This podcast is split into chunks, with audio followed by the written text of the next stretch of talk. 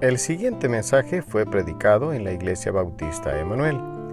Si desea conocer más acerca de nuestra iglesia, puede buscarnos en Facebook como Iglesia Bautista Emanuel de Cojutepeque. Esperamos que lo disfrute. Vamos a repasar brevemente ah, ah, en la preparación para ganar almas, por cómo ha, ha ido las fechas y todo, me ha tardado un poco en ah, poder enseñar toda esa lección, pero yo creo que eh, bueno, está con el título con propósito, es preparación para ganar almas, es um, necesitamos aprender de cómo ganar almas, necesitamos, y vamos a ver eso, vamos a ver lo práctico, vamos a ver uh, cómo ayudar a alguien uh, que necesite ser salvo, pero necesitamos ver el lado de el cristiano antes. Necesitas ver el lado de, de nosotros, los que vamos a llevar el, el mensaje. Si queremos ver fruto, necesitamos nosotros preparar por eso. ¿Quién ha hecho eh, de una manera u otra, usted ha plantado algo para después tenerlo eh, como un frijol, en, el kinder tenían eso de frijoles y ah, algunos un árbol. ¿Quién ha hecho algo de plantar algo para luego recibir fruto de eso? Algún tipo de fruto, ¿ok? Flores o algo así, ¿ok? Eh, entendemos el concepto, tenemos que preparar la tierra antes. Tenemos que llevar la semilla, pero preparar la tierra. Tenemos que a regar la tierra, tenemos que tener un ambiente apropiado, depende de lo que está tratando de, ah, de hacer crecer, o necesita luz o sombra, etc. Y hay un proceso y un tiempo antes de ver fruto. Y nosotros queremos ver fruto ya, pero el enfoque de, ese, de toda esa lección es que nosotros necesitamos ser preparados para sembrar para después poder ver la cosecha. ¿Tiene sentido eso? Entonces eh, no va a haber la cosecha si no hay gente trabajando, si no hay obreros. Y, nosotros como obreros necesitamos saber. Hay algunos que le gustan ah, eso de, plantar, de cosechar, ah, todo. Hay algunos que no. Ah, yo soy del lado que no me gusta. a mí me gusta cortar grama. A mí me gusta tener eh, podar un árbol quizás, eh, quizás plantar un árbol si no requiere mayor trabajo, solo plantarlo y esperar y que allá ah, después se va a hacer grande. Ese es más mi estilo. Yo, si tuviera la opción de, de, ah, de vivir de, de, la tierra, prefiero vivir de ah, los animales, eh, vacas, cosas así, un poco más el reto, allí le, le, pelean con uno, entonces una planta pues no hace nada. Lo maltrata, no hace nada, se lo muere. Ah, pero un animal por lo menos ahí ah, le da un poco de, ah, de mm, comunicación, ahí hay dos lados. Pero nosotros eh, entendemos de que todo eso requiere algo. Ahora, si el día de mañana usted eh, recibiera una oferta de que si usted puede vivir de la tierra por un año, le van a dar, eh, donar la casa, la tierra y 100 mil dólares. ¿Quién cree que puede aprender de ser ah, granjero ya de rápido? Sí, ¿verdad? Alguien que puede trabajar la, la finca uh, por 100 mil dólares y una casa, uno se aprende. ¿Quién cree que ahorita ya sabe suficiente para poder hacerlo? No necesita aprender mucho. mucho. Yo no estoy en eso, ¿ok? Hay algunos que yo sé que pueden. La mayoría estamos, ah, ok, me suena bien, vamos a tener hambre por un rato, no sé qué hacer. Ah, es algo que uno iba a preparar a sí mismo para luego recibir el fruto ah, y la cosecha que está esperando. Eso es lo que estamos haciendo hoy. Estamos viendo de cómo preparar nosotros para poder ver y recibir la cosecha más adelante. Rápido el repaso, si tienen sus notas, voy a comenzar desde el principio y solo vamos a mencionarlo. ¿Tienen sus notas ahí? Muéstrame sus notas si tienen sus notas. Si lo recibieron hoy, esos ya están eh, llenos eh, eh, con espacios atrás. Veamos, entonces comenzamos en 2 Timoteo 1.9. Solo voy a mencionar el versículo, leer el versículo a, quien nos salvó y llamó con llamamiento santo, no conforme a nuestras obras, sino según el propósito suyo y la gracia que nos fue dada en Cristo Jesús antes de los tiempos de los siglos. Entonces eh, estamos eh, viendo que Dios nos ha llamado de hacer algo, nos ha llamado para alcanzar a otros. Entonces, eh, viendo eso, necesitamos ver primero el día de la salvación. Cada uno, si quiere ver a otra persona de ser salvo, necesita usted personalmente ah, tener su día de salvación, de recordar cuando Dios salvar a usted. Ah, y voy a, solo, a, a ir al punto 2. tenemos los prerequisitos espirituales, cosas que nosotros necesitamos hacer si queremos ver a Dios de obrar en nuestras vidas. Necesitamos tener un objetivo correcto en la vida. Ah, eh, necesitamos estar dispuestos a pagar un precio y realmente vamos a poner un poco de énfasis en eso hoy. Necesitamos un amor por la palabra de Dios. Esa es uh, herramienta, eso es lo que usamos. Ah, Dios no promete de bendecir la predicación, nunca. Dios promete de bendecir su palabra. Y Dios promete que su palabra no va a regresar en vano. Entonces lo que nosotros necesitamos compartir es la palabra de Dios. Entonces necesitamos tener un amor por la palabra de Dios. Uh, un corazón de siervo. Estamos yendo para servir a otros, ayudar a otros, no para eh, ganar nombre, fama o otra cosa por nosotros. Tiene que ver con nosotros como Jesús sirviendo a otros. No confiar en la carne. He mencionado que hay muchos uh, lugares que se llaman iglesias um, que básicamente tienen un programa emocional Ah, depende de la carne, pero no está viendo vidas transformadas, están viendo asistencias quizás, estás viendo quizás buenas ofrendas, pero no están viendo a gente de seguir a Dios porque todo está basado en ah, tácticas eh, simples de venta y cosas así. No es esa la idea. Necesitamos el Espíritu Santo de Dios de obrar en nosotros para ayudarnos uh, de poder ser útiles en las manos de Dios. mencioné que nosotros como los cristianos tenemos que rechazar la amargura. Nosotros tenemos que rechazar la amargura. No puede ser útil en las manos de Dios si hay ah, amargura en su corazón. Ah, mencioné eso, ah, puse énfasis en eso. Y, yo sé que todavía hay algunos cristianos que están debatiendo qué hacer con eso. Hay algunos que no están seguros si quieren dejar a Dios de usarle, no están seguros si quieren dejar la amargura, ese veneno interno que tiene destruyéndole para poder servir a Dios. Y, recomiendo de solo seguir a Dios, es mucho mejor. Eh, también otro requisito era de vivir una vida disciplinada. E, eh, nosotros necesitamos eh, tener la disciplina de tener un andar con Dios, de, con propósito de ver a Él, de hacer algo en nuestras vidas, que estamos preparados para poder ser útiles. Ahora vamos a ver el tercer punto, el precio de ganar almas. El precio de ganar almas. Ahora, la mayoría de nosotros no estamos emocionados cuando el precio es alto por lo que sea. ¿Quién vive en, una casa? Levanta la mano los que viven en una casa, bajo de un techo. Algunos necesito hablar con usted después del culto, porque aparentemente usted no vive bajo de un techo.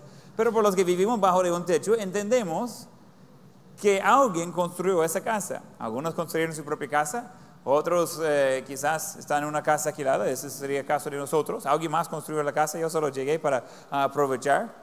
Um, otros que dicen, mire, esa casa ya tiene tiempo, mi, mi abuelo o quien sea eh, eh, construyó esa casa poco a poco. Hay muchas historias que va con eso. Todos entendemos que hay un precio de pagar, pero todos disfrutamos de estar bajo techo especialmente cuando comienza la lluvia. Hay algunas casas que son hechos especiales, entonces cuando hay lluvia está mojado afuera y adentro. La mayoría disfrutan más las casas que le deja seco adentro. Entonces es algo que nosotros entendemos que hay un precio de pagar. Hay diferentes estilos de casas, hay diferentes eh, tipos de construcción, hay diferentes precios que va con eso. Pero generalmente, según el precio va el valor. Si una casa está hecha bastante simple, poco de viento, poco de lluvia, uno va a eh, vivir con los ambientes, eh, los elementos eh, adentro. Entonces va a tener viento, va a tener la lluvia, etcétera, adentro de su casita. Entonces funciona hasta un punto. Una casa que está mejor construida está más estable. Uh, diferente tipo de techo. Cuando tiene uh, techo de, lámina se escucha más fuerte la, la, lluvia. Cuando hay uh, techo de duralita, entonces se escucha menos. Entonces depende qué hace, es cómo va a disfrutarlo. nosotros gastamos creo que era cuatro veces más en poner eh, duralita en vez de la lámina. Pero ¿por qué lo pusimos? Porque predicando bajo lluvia en la lámina es súper difícil. Entonces, mejor pagar el precio antes para tener eh, pues, el valor ah, que queremos, el, lujo que queremos de poder tener, pues, a veces algunos de aquí se, se bautizan durante la lluvia, pero básicamente podemos disfrutar de estar ah, secos y estar tranquilos cuando estamos en el culto. Entonces hay un precio de pagar para todo. Pero todo buen salvadoreño quiere que todo sea bonito, barato y bueno. ¿Y quién ha dado cuenta que a veces es difícil encontrar las tres cosas juntas? Tiene que sacrificar una de las tres. Si lo quiere barato, ya no va a ser bonito o bueno. Si, si lo quiere bonito y bueno, ya no va a ser barato. Y entendemos que todo trae su precio. Si quiere ir a comprar lo que sea, le va a costar algo. Nosotros queremos ganar todo el mundo para Cristo, todo.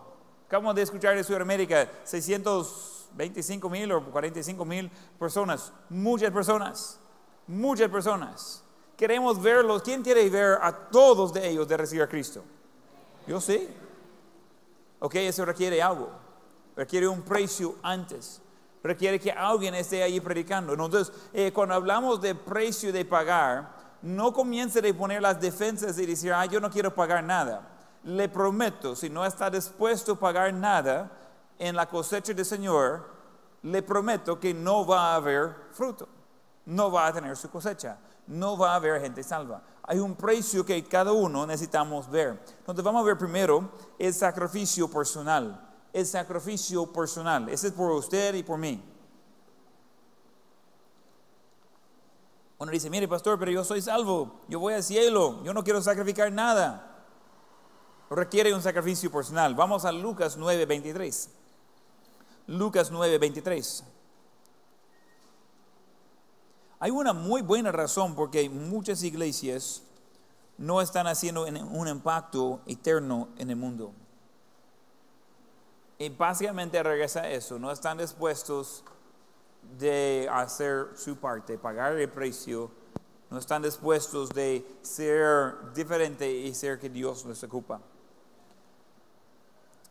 Eh, el precio de ganar almas. Tenemos um, en Lucas 9:23 y decía a todos, si alguno quiere venir en pos de mí, niéguese a sí mismo, tome su cruz cada día y sígame. Porque todo el que quiere salvar su vida, la perderá. Y todo el que pierda su vida por causa de mí, de mí ese le salvará. Cuando está diciendo de, de negar a sí mismo, bueno, yo hablo por mí, pero creo que también se aplica a otros. Esto me cuesta. Me cuesta negar a mí mismo. Ah, probablemente muchos han hecho algo diferente y difícil. en una vela, eh, ¿quién ha quedado una noche entera ah, despierto por una u otra razón? ¿Quién sentía cansado en el proceso y después? Sí, claro.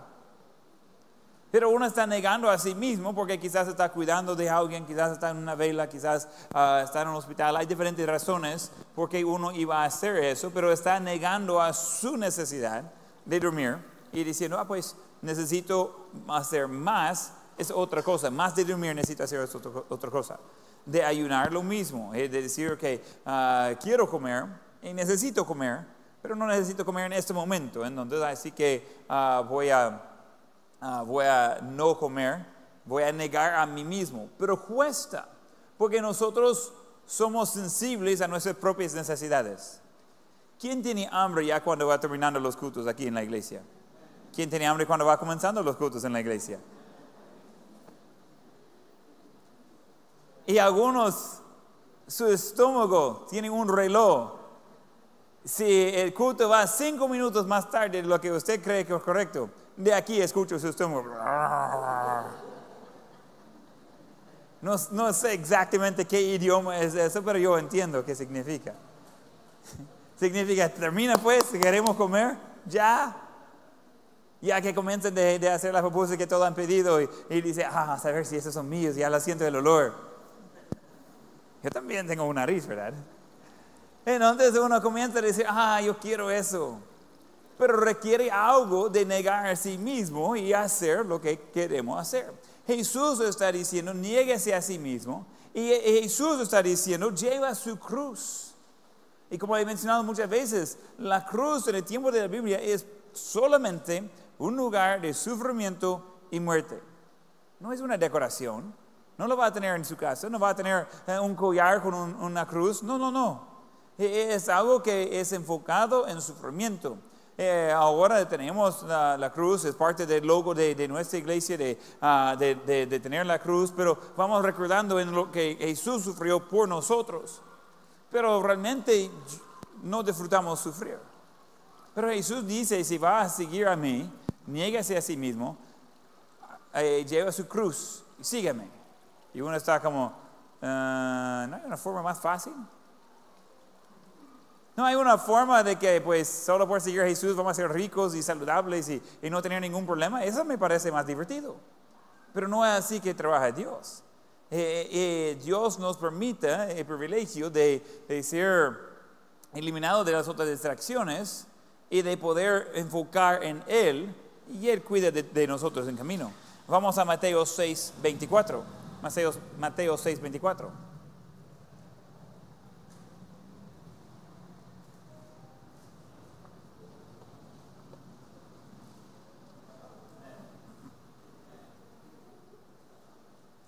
Mateo 6, 24 dice, ninguno puede servir a dos señores porque o aborrecerá al uno y amará al otro, o estimará al uno y menospreciará al otro. No podéis servir a Dios y a las riquezas. Por tanto os digo, no os afanéis por vuestra vida, que habéis de comer y que habéis de beber, ni por vuestro cuerpo, que habéis de vestir. No es la vida más que el alimento y el cuerpo más que el vestido. Entonces, en esos versículos estamos viendo que tiene que decidir es Dios o las riquezas. No pueden servir a ambos. Las personas que sienten que siempre necesitan tener más cosas temporales nunca están contentos y siempre sienten que Dios les debe. No es así. Pero los que están sirviendo a Dios no le importan las cosas temporales, tienen todo lo que necesita. Es interesante cómo Dios trabaja. Él promete hacerlo. Dice, no afanáis por vuestra vida, que habéis de comer que habéis de beber, ni por vuestro cuerpo, que habéis de vestir. ¿No es la vida más que el alimento, el cuerpo más que el vestido? Dios sabe que tenemos necesidad de todas esas cosas. Y Él va a proveer cuando Él está en primer lugar. Entonces hay muchos que están tan preocupados por su carrera, por su fama, por su ingreso, por su buen trabajo. He hecho muchos, muchos funerales, no sé cuántos, cientos. Y en todos hay algo en común. La cantidad de dinero que las personas muertos dejan. ¿Sabe qué es el número en común? Dejen todo. Dejen todo. Sea deuda o sea riquezas en abundancia. A morir, dejan todo ah, no, pero es que necesito vivir. Bien. Por eso Dios nos ha dado habilidad de trabajar. Eso no es un castigo. Adán estaba trabajando en el huerto antes de pecar. Eso no es un castigo, es un privilegio. Dios nos ha dado la habilidad de poder ganar lo suficiente para poder comer, para poder servir a Él. Esa es la idea. Pero estamos muy distraídos con el mundo. Estamos muy distraídos que, que entra en la mente que tenemos que tener una cosa más grande o más nueva, tenemos que tener un trabajo con más ingresos, tenemos que abandonar la familia ir a otro país, porque esa es la única solución de nuestra situación económica. Interesante. Y da cuenta que en otros países también tiene que pagar por todo. No cambia nada. Solo que paga más en lugares donde gana más. Es un ciclo vicioso. pero quedamos con eso que tenemos que. No, no, no, no, no tenemos que poner Dios en primer lugar. Tenemos que estar dispuestos de sacrificar personalmente y dejar a Dios de trabajar con todos los detalles. Ya cuando no le importa que tenga en su vida, pues le va a salir mejor ah, con las cosas que tiene y eh, va a hacer mejor uso de todo eso. Después necesitamos en sus notas separación personal. El primero es un sacrificio personal, después una separación personal. Separación personal, segundo Timoteo 2 y versículo 3, vamos ahí. Segundo Timoteo 2, versículo 3.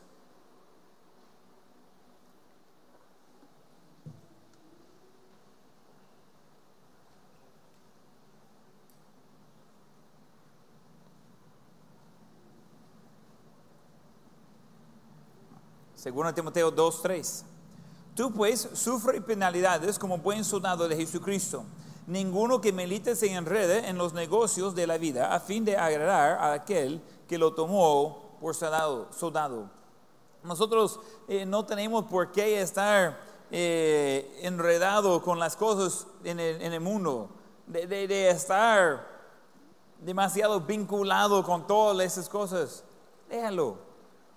Nosotros no podemos ganar al mundo si andamos como el mundo. El concepto de que sí, mire, si cambiamos la iglesia para que parece más como un disco o un baile, entonces va a ser más atractiva para la gente. Puede ser, hay gente en los bailes.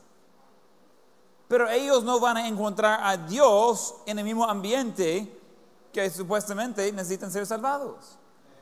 Uno dice, mire pastor, pero ¿por qué no ponga batería? ¿Y por qué no ponga uh, luces que la hace toda uh, desentierrado? ¿Y, y, por qué no hace otra, eh, aquella cosa? No necesitamos todas esas cosas. Lo que necesitamos en la iglesia es la palabra de Dios. Porque nosotros somos llamados de marcar una diferencia. Y escucho, ese es profundo. Ese va a ir en, la historia de la palabra profunda de pastorado. Para marcar la diferencia, escuche bien, tiene que ser diferentes. Uy, está profundo eso. Pero el mensaje de hoy en día, la moda de la iglesia es de ser como el mundo para que la gente no se sienta errada cuando llegan. Pero gente debería sentir errada si vienen de una vida de pecado, si vienen de una vida en contra de Dios, si vienen de una vida de inmoralidad y, muchos vicios del mundo, debería sentir errada en presencia de Dios, porque no es lo mismo. Dice, ah, pero para que vengan. ¿Y para qué? Mi, trabajo no es llenar sillas. E, eso se puede hacer en cualquier lado. Vaya al banco, cada silla está ocupada y gente parada ahí esperando.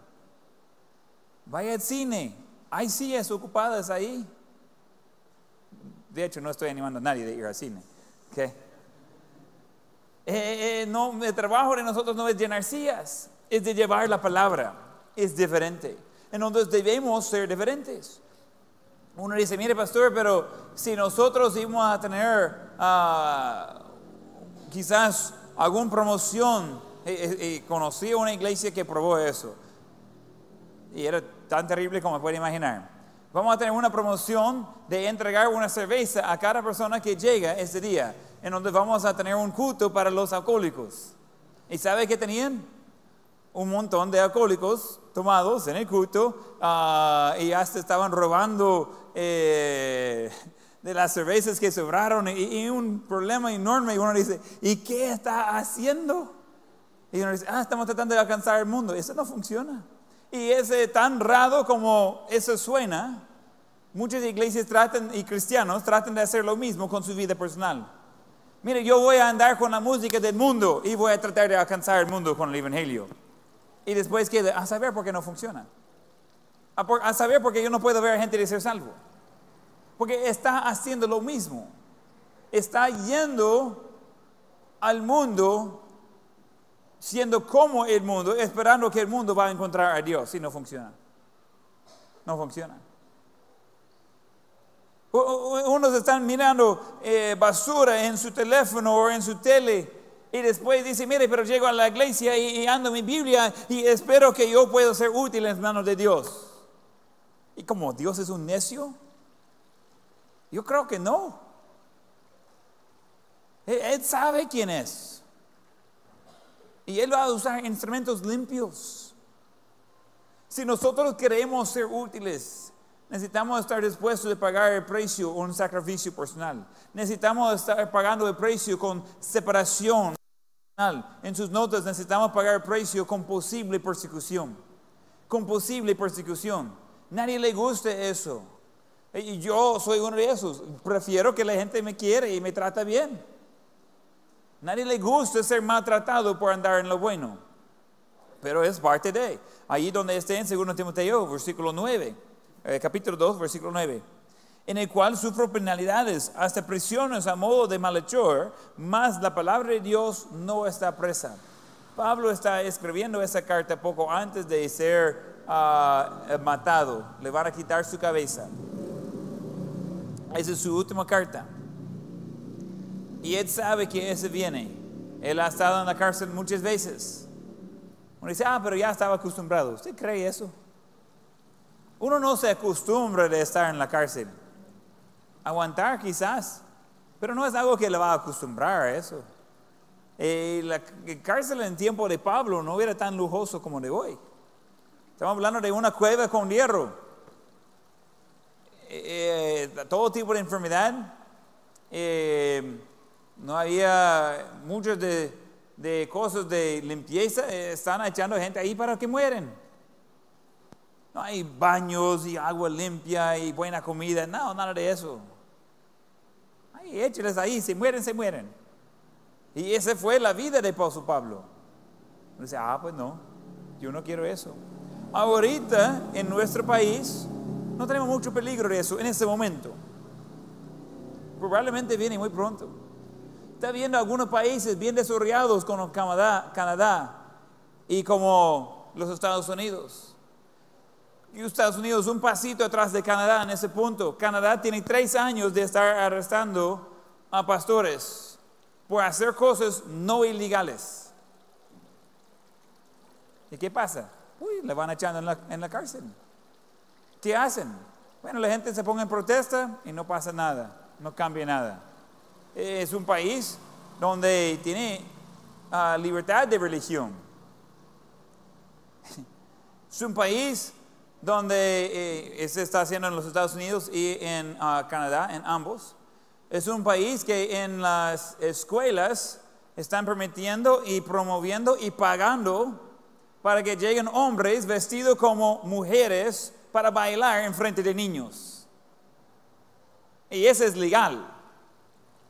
Pero de predicar la palabra de Dios o hablar mal de esas personas o de decir algo que no quiere que su hijo esté ahí, le echen en la cárcel. Algunos están, ah, bueno, hombre, esa es otra parte del mundo. ¿Qué necesitan ellos? El Evangelio. Ellos necesitan ser ganados para Cristo. Ellos necesitan entender de que ah, hay un Dios verdadero que paga el precio por, bueno, que Jesús pagó el precio por todos nuestros pecados y que pueden tener la salvación. Necesitan entender eso. ¿Cómo van a saber? Porque alguien que no es como el mundo tiene que llevarlos el mensaje. ¿Tiene sentido? No puede ser como el mundo y esperar ganarlos. Necesitamos tener, eh, de ser separados y necesitamos estar conscientes que hay posible persecución. Dice, mire, pero eso me da miedo. Tranquilo, si están al lado de Dios, ¿qué es el problema? Dice, ah, no, yo voy a quedar callado, no voy a decir nada, no voy a hacer ni bueno ni malo, solo voy a quedar en medio. Ah, muéstrame el versículo de donde se encuentra en medio. No, no hay. Hay dos lados. Todos quieren hacer un, un, espacio en medio de ser un fanático para Cristo y alguien que simplemente es inútil, pero no va a encontrar un espacio en medio. ¿Está sirviendo a Dios o está sirviendo a diablo? Esas son sus dos opciones. Probablemente nadie quiere servir al diablo, por eso estamos aquí en la iglesia hoy. Pero tampoco queremos como salir de la zona cómodo para servir a Dios. Me quedo aquí no haciendo nada. No es eso lo que Dios nos ha llamado a hacer. Nos ha llamado a marcar la diferencia, de llevar su palabra a cada criatura. Y eso incluye a todo tipo de persona, todo tipo de pecador, todo tipo de, eh, ah, problema eh, algunos dicen, ah, mire, muy problemático ahí, no vaya ahí. Por años, décadas, han estado diciendo de El Salvador, no vaya a El Salvador como misionero, es muy peligroso. No vaya a comenzar una iglesia en El Salvador, es muy peligroso. Incluso por la misma gente aquí de El Salvador está diciendo, no vaya a comenzar una nueva iglesia en El Salvador, es muy peligroso. Entonces, ¿qué cree que es la solución de eso? Necesitamos más iglesias. Necesitamos gente que va a seguir a Dios en vez de seguir los vicios del mundo. ¿Tiene sentido? La solución no es evitar los lugares que son peligrosos. La, la- la solución no es de evitar los lugares que pues ah, ahí tienen problemas. La solución es llevarles la palabra de Dios. Eh, no recuerdo el nombre ahorita, estaba leyendo hace muy poquito ah, acerca de, de- un misionero que fue a un lugar de, de caníbales, que comen a la gente. Está un poco raro eso. Fue un misionero y fue la cena casi de inmediato. Casi de muy pronto viene ese otro atrás. Todo diciéndole, no vaya, no vaya, no vaya. Se la van a comer. Yo personalmente no me da ganas de ser cena de nadie. Iban a comer bien, pero no creo que no es mi estilo, no, no, no me da ganas. Pero ese misionero dijo, no, Dios me ha llamado a hacer eso, yo voy. Cuando llegó, solo hallaba salvajes. Cuando él murió muchos años después de razones naturales, ahora solo hallaba cristianos. Y dice, ah, no vaya ahí, está peligroso. ¿Y cómo pues? ¿Cómo va a cambiar si no hay nadie dispuesto de pagar el precio y ver una diferencia? Otra cosa en sus notas, pagar el precio en estudio personal. Pagar el precio en estudio personal. Ahí es donde estamos, segundo Timoteo, y bajando versículo 15. Segundo Timoteo 2.15. Procura con diligencia presentarte a Dios aprobado, como obrero que no tiene de qué avergonzarse, que usa bien la palabra de verdad, mas evita profanas y vanas palabrerías, porque conducirán más y más a la impiedad. Nosotros necesitamos usar bien la palabra de verdad, la Biblia. Ah, una de las cosas que siempre me llama la atención cuando voy a un funeral, todas las veces que voy a un funeral, que escucho a diferentes predicadores, yo estoy como, wow, yo no tengo ninguna idea de dónde ellos sacan eso de la Biblia. Es triste. Eh, eh, a veces yo pienso, yo creo que esas personas hacen sus creencias y doctrinas solo yendo a funerales y escuchando de diferentes ah, conceptos que realmente no son muy bíblicos. Y, y- uno dice, pero ah, cada quien lo va a interpretar de su propia manera. La Biblia solo tiene un significado, no, no va a ir cambiando por persona, por aplicación. Necesitamos entender qué dice. La mayoría de cristianos, escuche muy bien, la mayoría de cristianos somos ignorantes de lo que dice la Biblia. No sabemos. Vamos a la iglesia y si no sale en la predicación, no sabemos. Y si sale en la predicación, pero no sale de la Biblia, ahí creemos todo. Nosotros debemos ser conocedores de la palabra de Dios. La may- mayoría tenemos ingreso de mucha información, redes sociales, muchos mensajes, muchas cosas que afectan lo que estamos pensando y la información que tenemos. Podemos revisar Facebook con fotos y descripciones por horas. Pero en 15 minutos o 30 segundos estamos aburridos con la Biblia. Hay pocos libros más emocionantes que la Biblia. Y aparte de ser lleno de bastantes historias verdaderas y muy interesantes, es viva y eficaz. E- Es algo que debemos entender que hay en la Biblia. Esa clase que viene de doctrinas 1, estamos tomando doctrinas de la Biblia, de, de la razón que creemos esto, dónde dice la Biblia, qué dice la Biblia, por qué lo, lo tomamos de esa forma.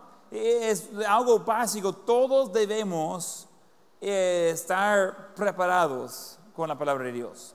Requiere estudio personal. Nadie aquí trabaja en algo en lo cual usted nació experto. Nadie. Aun con lo que sea que hace como trabajo, tuvo que aprenderlo. Tuvo que aprender. Hay diferentes formas de aprender. Algunas cosas se aprenden en libros, algunas cosas se aprenden en, en puro práctica, pero de todo requiere preparación. Así es la vida. Debemos hacer lo mismo con la Biblia. Todo requiere preparación y debemos preparar. Debemos estar listos de responder bien con la palabra de Dios. Ah, segundo Timoteo 2.24, 2.24. Porque el siervo del Señor no debe ser contencioso, no debe ser contencioso, sino amable para con todos, apto para sufrir, ah, apto para enseñar y sufrido. Eh, eh, nosotros, no es correcto que nosotros vamos a ir discutiendo con quien sea. Si alguien quiere aprender y me hace preguntas, yo con gusto lo voy a compartir la palabra de Dios con ellos. Y voy a tener una discusión. Pero no voy a estar peleando con alguien que cree diferente y está tratando de mostrarme que estoy equivocado. Si él cree lo que cree, yo creo lo que yo creo. Si él está buscando información, voy a compartir por, qué creo lo que creo. Si él está buscando pelear, va a tener que buscar a otra persona. Yo no tengo tiempo para eso. Yo no estoy interesado ¿Por qué? Porque el siervo del Señor no debe ser contencioso. Si alguien solo quiere pelear con su conocimiento de la Biblia, no va bien. Ese no es bíblico. Dejarlos en su ignorancia y seguir con su vida. Nosotros debemos amablemente poder hablar y enseñar la palabra de Dios. La última cosa, en las notas por lo menos, que necesitamos como parte del sacrificio personal. Necesitamos oración y el Espíritu Santo. Necesitamos oración y el Espíritu Santo. Dice, ah, pues ahí voy bien. ¿Cree usted? Porque si nosotros vamos a tener el Espíritu Santo usándonos, nosotros necesitamos otra vez ser instrumentos limpios. Oración no es solo repitiendo algunas palabras que escuchó en la tele. Oración es comunión con Dios. Oración real realmente cuesta un poco, se cansa. Eh, no está como aburrido, no se cansa de esa forma, pero es como una actividad, es algo de compartir su, su pensamiento, sus emociones con Dios. Si algunos creen que es fácil orar por una hora, pruébelo por cinco minutos antes. Uno dice, ah, voy a tomar esa hora en oración. Ok, probablemente no, a menos que ya tienen tiempito practicando. No es así de fácil de orar por una hora. Uno dice, ah, voy a orar por cinco minutos. Y comienza a orar, a orar, ponga el reloj. Y ora por todas las personas en toda la iglesia, y todos los enfermos y pobres en todo el mundo. Y falta, ok, 4 minutos 53 segundos, ¿no ahí? Es, es, una disciplina, pero es maravilloso esa comunión con Dios. Vamos a leer varios versículos, quiero animarle por lo menos a tomar nota de la referencia. Romanos 10, 17. Romanos 10, 17.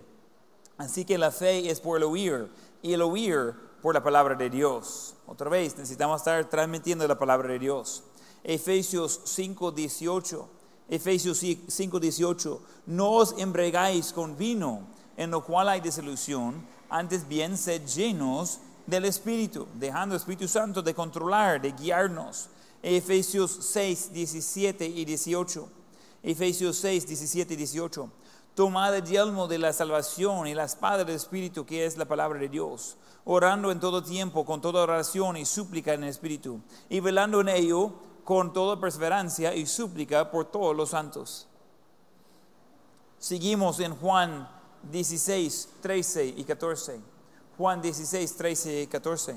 Pero cuando venga el Espíritu de verdad, Él os guiará a toda la verdad, porque no hablará por su propia cuenta, sino que hablará todo lo que oyere, y os hará saber las cosas que habrán de venir. Él me glorificará, porque tomará de lo mío y os lo hará saber encontramos que parte del ministerio del Espíritu Santo en nuestras vidas es ayudarnos a saber cómo responder, de, ayudarle, de entender. Es parte de lo que hace el Espíritu Santo. Ese es un resumen simple de cómo funciona eso. Si uno va con su estudio personal de la palabra de Dios, uno va aprendiendo, creciendo en la palabra de Dios, memorizando versículos, eh, tratando de entender temas no va a tener todo entendimiento en el momento, pero el Espíritu Santo le va a dar entendimiento en camino. Pero a la hora de querer compartir la palabra de Dios con otra persona, Alguien que es lleno del Espíritu Santo no va a hablar de algo que nunca han hablado. No es así. Pero Dios va a traer a su mente algo que ha estudiado, algo que ha aprendido, algo que eh, ha, ha leído en la palabra de Dios. Y Dios va a traer eso a su mente en el momento. Y va a decir, ah, pues sí. Ah, excelente. En ese versículo no había pensado antes. Eso cabe muy bien aquí. Y, uno va pensando, ¿y, qué hago? Eh, eh, yo tomo mucho tiempo en consejería y, ah, de, de de todo tipo. Y recibo a veces preguntas muy difíciles. Y muchas veces no respondo de inmediato, pero durante toda la conversación trato de orar, ok, Dios dame sabiduría, necesito decir lo que tú quieres que diga. Pero a veces recibo preguntas y yo comienzo de pensar y, y voy como revisando el archivero, ¿verdad? Tengo un desorden ahí, tengo que, que ver eh, dónde dice la Biblia de eso y, y, y- y- y oro eh, rápido y, y- y solo en mi corazón a Dios, Dios ayúdame a saber cómo contestar bien. Pero eso es tan seguido, tan seguido. Y, y nosotros debemos vivir de esa manera. Pero ojo, si no hace estudio personal, si no tiene el ingreso de la palabra de Dios, Dios no va a poder traer a su mente las cosas que ya ha aprendido, porque no son aprendidos. ¿Estamos bien? No va a traer cosas desconocidas a su mente. Va a traer lo que ya aprendió. Y Dios quiere ayudarle de poder trabajar con otros. Pero necesitamos depender en el Señor para hacerlo. En, en- esas semanas que vienen vamos a estar hablando de muy práctico, qué necesita uno entender para ser salvo. Vamos a estar hablando de, eh, vamos a incluso de dividir en equipos y practicar de guiar a alguien a Cristo, ya con otra gente que ya están en camino. Algunos tienen miedo. ¿Qué, qué pasa si lo, si lo hago mal? Vamos a practicar con gente que ya está en camino al cielo, entonces ya no hay, no hay cómo fracasar, vamos a estar bien. Pero mucho antes de practicar, que es importante hacer, nosotros necesitamos preparar. Y si queremos ser útiles en las manos del Señor, necesitamos preparar el instrumento que Dios puede usar. Ese depende de nosotros preparándonos. Dice, ah, es mucho trabajo eso. ¿Ok? Decirme dos cosas en la vida que son buenos que no cuesta nada. Una cosa. Alguien me dijo una vez, la salvación no, no cuesta nada. Dígalo a Jesús que no le costó nada. Yo creo que sí, había un precio alto de pagar por la salvación. No hay nada bueno en la vida que no trae costo. Pero estamos hablando de la mejor de la vida, la salvación personal y después de ayudar a otros con lo mismo. No hay nada mejor en la vida después de recibir a Cristo en ayudar a otros de recibir a Cristo. Es maravilloso. Si usted nunca lo ha hecho eso, está perdiendo en serio una de las cosas más maravillosas que Dios ha puesto en nuestras vidas. Y, y mi esperanza es que a lo largo de nuestras vidas como cristianos vamos a ser constantemente en eso, de ver a otros, de seguir a Cristo. Tenemos mucho trabajo que hacer y muy poco tiempo de hacerlo. Le animo de evaluar su vida y decir, mire, ¿qué me, qué me retiene de ahorita servir a Dios y de ser útil en ganar a otros para Él? ¿Qué, qué me hace pensar que yo no puedo? Dice, mire, pastor, es que yo no ando bien, es que yo sé que no soy lleno del Espíritu Santo, yo sé que tengo pecado no confesado. Mientras que usted va dando lugar para esos pecados, hay personas que están muriendo dentro del infierno, esperando que nosotros llegamos con el Evangelio.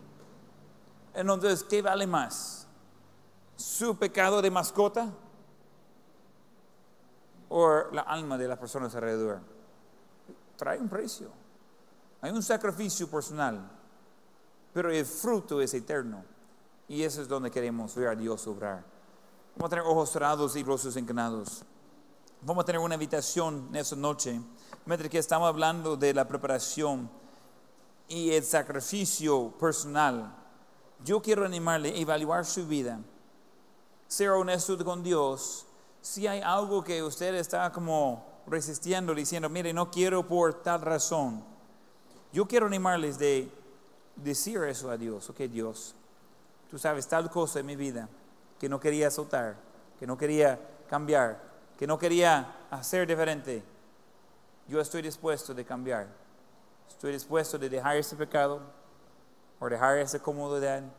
Estoy dispuesto de cambiar mi vida para poder ayudar a otros de recibirte como Salvador. Yo quiero ser un instrumento limpio y útil en donde aquí soy como instrumento dispuesto.